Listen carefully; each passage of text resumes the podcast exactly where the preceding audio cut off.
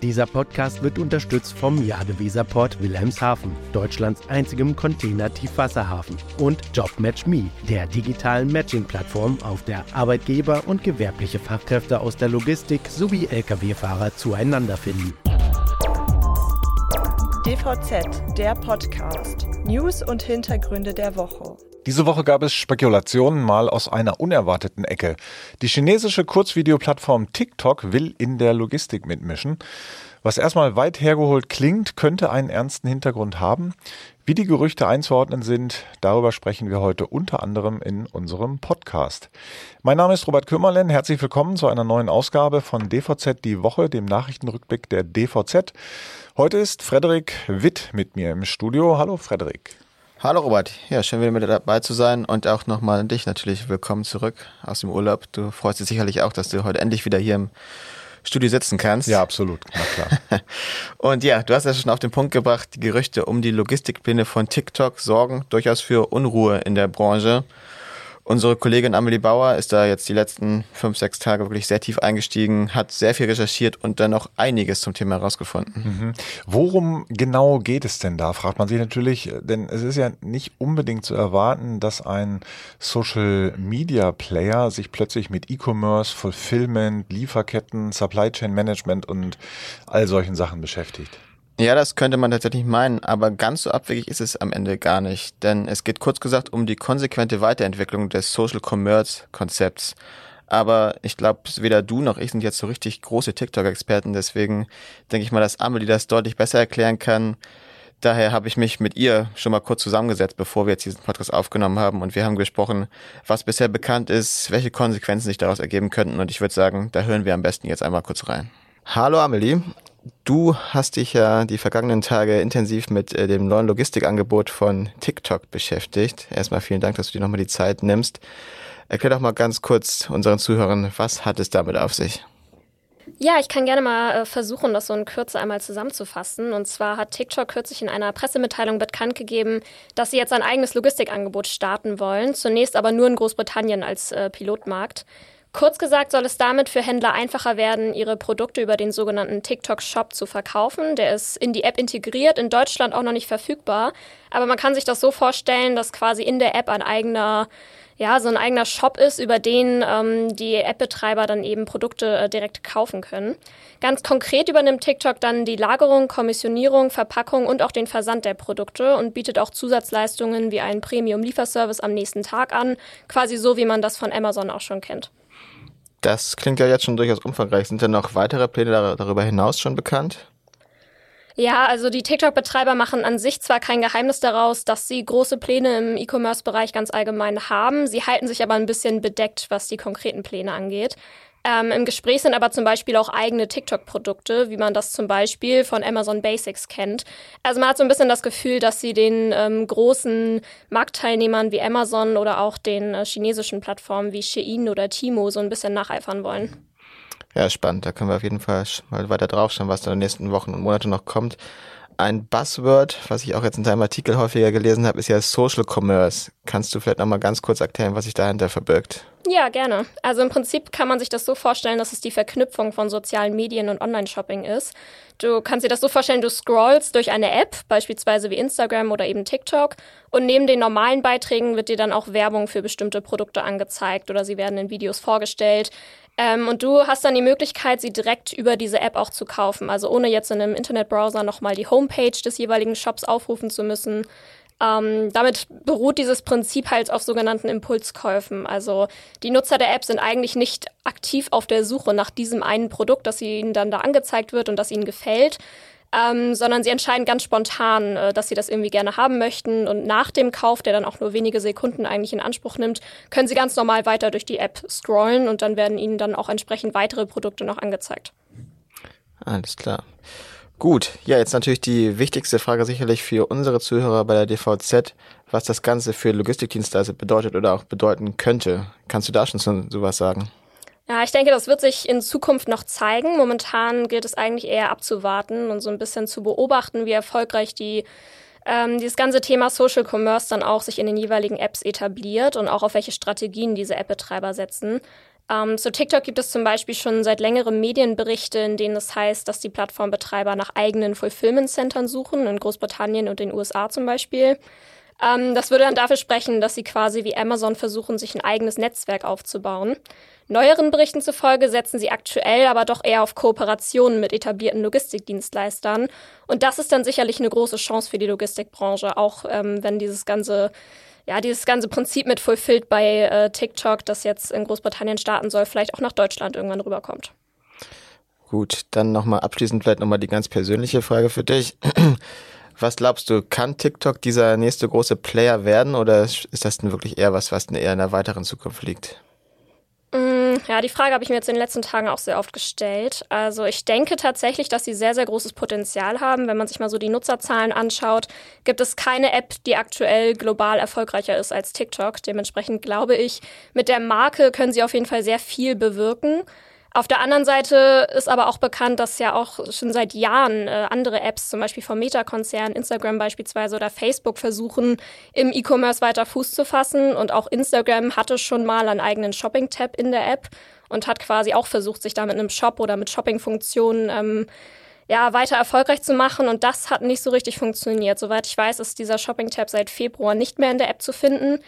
Ähm, Instagram setzt zwar weiter auch auf E-Commerce, aber sie mussten quasi für sich feststellen, dass die Erwartungen da nicht ähm, erfüllt wurden. Und jetzt ist natürlich die Frage, ob TikTok das äh, mit dem, was sie jetzt geplant haben, besser umsetzen kann oder ob das äh, vielleicht in den kommenden Monaten dann auch wieder ähm, einen ganzen Schritt zurückgeht. Das müssen wir jetzt abwarten. Hm. Ja, ich finde das Instagram-Beispiel nochmal ganz gut, dass es nicht, nicht ganz so einfach ist, sowas dann umzusetzen. Aber wie du schon genau. gesagt hast, ich glaube, das Potenzial von TikTok ist wirklich sehr, sehr groß. Das soll es aber jetzt auch für den Moment gewesen sein. Amelie, ich glaube, du könntest jetzt noch hier stundenlang weiter erzählen. Ganz aber wir wollen ja auch unseren Zuhörern die Chance geben, das sich auch nochmal ähm, anzulesen. Alles weitere finden Sie auf dvz.de. Da gibt's ein schönes Stück, was Amelie geschrieben hat, auch ein Meinungsstück noch dazu, um das Ganze einzuschätzen. Ich glaube, da gibt es noch für Interessierte noch deutlich mehr. Amelie, für den Moment erstmal vielen Dank und dann ja, bleiben wir sicherlich an dem Thema dran die nächsten Wochen. Ja, gut, mal sehen, was draus wird. Einstieg in die Logistik ist ja keine so einfache Sache unbedingt. Das mussten schon viele Unternehmen erfahren. Aber verlassen wir mal die Social Media Welt und wenden uns Deutschland zu. Denn hier gibt es derzeit zwar keine Gerüchte, aber man spürt den Zorn der Transportwirtschaft auf politische Entscheidungsträger. Ja, ich ahne, worauf du hinaus willst. Das Thema CO2-Maut oder auch CO2-Abgabe hat ja die Gemüter doch mächtig jetzt in den letzten Tagen oder auch schon die letzten Wochen, muss man ja dazu sagen. Vor allem die Verbände BGL, DSLV oder auch der Mittelstandsverband BM, BVMW, Entschuldigung, sind da auf Zinne, wie jetzt unser Kollege Sven Benür sagen würde. Richtig, vor allem der BGL will jetzt richtig Druck machen und erreichen, dass die Einführung der Mauterhöhung verschoben wird. Festgelegt ist ja der 1. Dezember 2023 und ab diesem Zeitpunkt wird sich die Maut aufgrund der neuen CO2-Komponente massiv verteuern. Außerdem, das darf man ja nicht vergessen, kommt auch noch Anfang 2024 die Erhöhung des CO2-Preises für den Verkehrs- und Wärmebereich dazu, mit nunmehr 40 Euro pro Tonne und nicht wie ursprünglich geplant 35 Euro pro Tonne hinzu. Mhm. Und ja, BGL-Chef Dirk Engelhardt argumentiert nun damit, dass die angestrebte ökologische Lenkungswirkung der CO2-Maut noch gar nicht eintreten könne, da das Angebot an Lkw mit CO2-freien Antrieben noch sehr überschaubar wäre. Er sagt, dass bisher nur rund 300 solcher Lastwagen überhaupt auf den Straßen unterwegs wären. Das ist wirklich ein wirklich sehr, sehr kleiner Anteil. Und außerdem hält er den ganz konkreten Termin, also den 1. Dezember, speziell für problematisch. Da viele Transportunternehmen Jahresverträge abgeschlossen hätten, könnten sie die Erhöhung der Maut nicht rechtzeitig an die Auftraggeber weiterreichen. Mhm, ja, das ist ein Punkt. Und die Verlader sehen das Ganze übrigens auch ziemlich kritisch. So hält Christoph Ahlhaus, der Vorsitzende der Bundesgeschäftsführung des Mittelstandsverbandes BVMW die Doppelbelastung für schädlich. Er sagt, sie wirke für Logistikunternehmen, deren Kunden und die Konsumenten kostensteigernd, existenzgefährdend und zudem gesamtwirtschaftlich inflationstreibend. Und er behauptet, dass höhere Preise für Logistikdienstleistungen nicht in vollem Umfang durchgereicht werden können. Ja, auch spannender Ansatz, auf jeden Fall diskussionswürdig, diese Aussagen. Aber ich würde gerne nochmal zu Engelhardt zurückkommen der hat ja eine Lösung vorgeschlagen und die klingt erstmal ziemlich praxisgerecht, finde ich. Verschiebung des Einführungszeitpunkts und eine stufenweise Erhöhung der Maut, die sich an der Verfügbarkeit der Öko-Lkw und der notwendigen Infrastruktur orientiert. Ob das jetzt aber der wirklich beste Weg ist, das muss ich halt zeigen. Ja, das ist die Frage. Zumindest wäre es vielleicht eine praktikable Lösung, die den Transportunternehmen helfen würde, selbst wenn die Einführung nur um ein halbes Jahr sich verschieben würde. Warum das so ist, darüber reden wir gleich nach einer kurzen Unterbrechung. Hallo, sind Sie gleich da? Mit der Live-Sendungsverfolgung von Timocom teilen Sie Ihre GPS-Daten mit Ihren Geschäftspartnern selbstbestimmt und in Echtzeit auch über Schnittstellen. Vereinbaren Sie jetzt Ihre kostenlose Demo auf timocom.de-dvz. Da sind wir auch schon wieder und wir bleiben nochmal beim Thema Lkw-Maut. Robert, du hast es eben angedeutet, der gewählte Zeitpunkt für die Einführung der CO2-Komponente ist ungünstig. Und im Grunde genommen soll er jetzt auch nur zum 1. Dezember durchgedrückt werden, weil das so im Koalitionsvertrag steht. Ja, und viele aus der Branche würden sich jetzt von Ampelpolitikern dadurch doch etwas mehr Flexibilität wünschen. Jo, klar ist zumindest, dass der 1. Dezember ein doppelt kritisches Datum ist, weil es für viele Frachtführer und im Selbstantritt fahrende Speditionen schwierig wird, die erforderlichen Rücklagen aufzubauen um im laufenden Betrieb die Mautzahlungen verdoppeln zu können. Man darf ja nicht vergessen, dass die Betriebe einerseits Weihnachtsgelder zahlen und andererseits im Dezember aufgrund der Feiertage nur zwei bis drei Wochen Zeit haben, um die notwendigen Gelder zu erwirtschaften. Und im Januar sieht es ebenfalls dann nicht so hell aus, weil dann die Versicherungen fällig werden. Und dazu kommt dann auch das Thema Zahlungsziele. Üblicherweise werden Ausgangsrechnungen im Transportbereich durchschnittlich erst nach rund 30 Tagen bezahlt, während die Unternehmen aber einen großen Teil der laufenden Kosten, und dazu gehört eben auch die Maut, sofort entrichten müssen. Daran dürfte sich wahrscheinlich nichts ändern, obwohl Branchenkenner bereits dafür plädiert haben, dass der Mautbetreiber Toll Collect seine Zahlungsziele anpassen und verlängern sollte. Tja, ob die gerade angelaufene BGL-Kampagne gegen die Mauterhöhung hier noch was drehen kann, ich glaube, die Transportunternehmen wären sehr gut beraten, jetzt schon anzufangen, Rücklagen für den Dezember und Januar zu bilden. Ja, es ist einfach ein unerfreuliches, aber umso wichtigeres Thema für viele Unternehmen aus der Branche und wir werden da ganz nah dran bleiben, natürlich in den kommenden Wochen. Aber sag mal, Robert, dann lass uns doch mal vielleicht zu angenehmeren Themen beziehungsweise auch zu angenehmeren Gefilden kommen. Hast du Lust, mal eine kleine Reise zu unternehmen? Na immer. Wohin soll die Reise denn gehen? Es geht nach Japan. Unsere freie Kollegin Kerstin Klotz hat nämlich intensiv äh, zu dem, dem dortigen Logistikmarkt recherchiert und sich damit beschäftigt. Und da tut sich tatsächlich wirklich sehr, sehr viel Interessantes. Hintergrund ist, dass sich Japan im Zuge des Decouplings bzw. De-Riskings, das sind ja Begriffe, die wir auch in Deutschland kennen, von China und auch angesichts der geopolitischen Spannungen als Garant für stabile Geschäftsbeziehungen etabliert hat. Und auch der starke Binnenkonsum macht das Land attraktiv für Logistikdienstleister. Hm, da sind tatsächlich ja auch eine ganze Reihe europäischer Dienstleister am Start. Also beispielsweise sind dort Siva Logistics, DSV, Expeditors, Gebrüder Weiß, Geodis, Kühne und Nagel und DAXA aktiv. Aber sie treffen natürlich auch auf starke einheimische Player, zu denen solche Unternehmen gehören wie Nippon Express, Sagawa Express, Yamato Logistics oder Yusen Logistics. Das bedeutet, auf dem Markt herrscht ein intensiver Preiswettbewerb. Das wird noch getrieben von einer gewissen Erwartungshaltung der japanischen Industrie. Die sieht laut Marktkennern nämlich alljährliche Preissenkungen als Teil eines guten Services an. Ob sich das auf Dauer weiter durchsetzen lässt, dazu werden wir nochmal kurz darauf zurückkommen nach einer kurzen Unterbrechung. Wussten Sie, dass ein Güterzug bis zu 52 Lkw ersetzen kann? Und das mit zwischen 80 und 100 Prozent weniger CO2-Ausstoß? Güterverkehr auf der Schiene kann für unser Klima enorm viel bewegen. Was genau, findet Dr. Sigrid Nikuta, Vorstand Güterverkehr der Deutschen Bahn AG und gleichzeitig Vorstandsvorsitzende der DB Cargo AG in Gesprächen mit echten Logistikexpertinnen für Sie heraus. Im neuen Interview-Podcast Zugehört. Da sind wir auch schon wieder und wir bleiben nochmal beim japanischen Logistikmarkt. Robert, du hast es eben gesagt, es gibt einen intensiven Preiswettbewerb dort. Aber natürlich gibt es auch eine Kostendiskussion und die dreht sich, wie auch in Europa, um den Fachkräftemangel. Also die Probleme gleichen sich dann tatsächlich auch überall. So besagt eine Studie des Nomura Forschungsinstituts, dass allein in diesem Jahr in Japan bis zu 35 Prozent der Fracht nicht mehr transportiert wird, weil sich Lkw-Fahrer neue Jobs suchen. Und diese die Situation dürfte sich weiter verschärfen, denn im April 2024 wiederum treten neue Vorschriften in Kraft, welche die Zahl der zulässigen Überstunden der Lkw-Fahrer beschränken wird. Auf dieses Szenario reagieren die inländischen Logistikdienste mit einer gemeinsamen Initiative. Mhm. Worum, worum geht es dabei? Ganz einfach. Die Branche setzt Preiserhöhungen durch, um die Arbeitsbedingungen der Lkw-Fahrer verbessern zu können. Das soll den Beruf dann wieder attraktiver machen.